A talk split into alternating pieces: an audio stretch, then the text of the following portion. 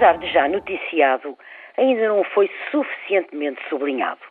Falo da transição entre os presidentes, uma passagem de testemunho que se processa de forma tão exemplar que, como cidadã e como jornalista, eu quero daqui registar. Dir-se-á que as coisas correm normalmente ou mesmo que sempre foi assim. Não foi. Assistimos a um cuidado e a uma postura que assinalam uma diferença de procedimento e ela tem a assinatura de Jorge Sampaio.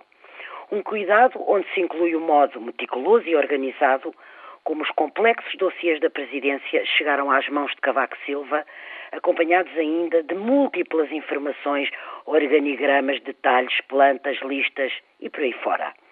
E uma postura de total e leal disponibilidade para colaborar num momento tão particular, balizado por um presidente que sai e por um presidente que entra. De modo que esta transição tem de ser vista como mais um sinal do que foi o entendimento de Jorge Sampaio da função presidencial e que, por isso, nunca poderia ter desfecho dissonante nem com o modo como ele cumpriu, nem já agora com a sua muito civilizada forma de ser.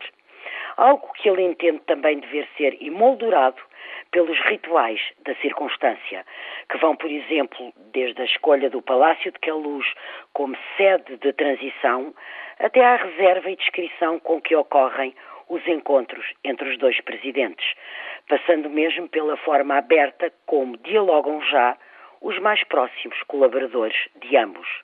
Cavaco não poderia sonhar melhor e o país merece estes dois homens. Lembro-me de quando José Maria Aznar, ex-primeiro-ministro espanhol, era considerado um reacionário sem visão.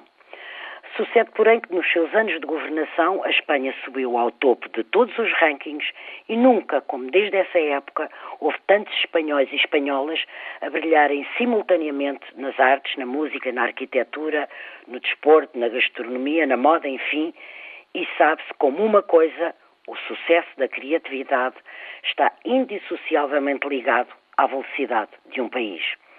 Aznar perdeu, o sorridente Zapatero ganhou, mas dada a ameaça de desagregação que hoje desaba sobre a Espanha, conviria não perder de vista o que o mesmo Aznar anda a dizer. Não, não é lembrar os seus bons resultados, nem a puxar pelos seus. É justamente alertar para o perigo de balcanização da Espanha.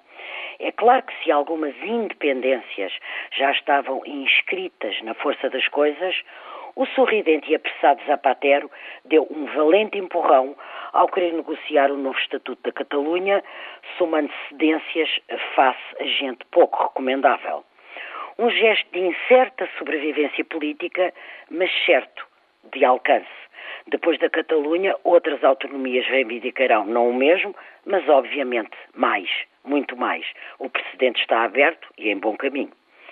Já não há nada para descentralizar a não ser a própria existência do país, avisou Aznar em magnífica entrevista ao Último Expresso. Leiam, está lá tudo.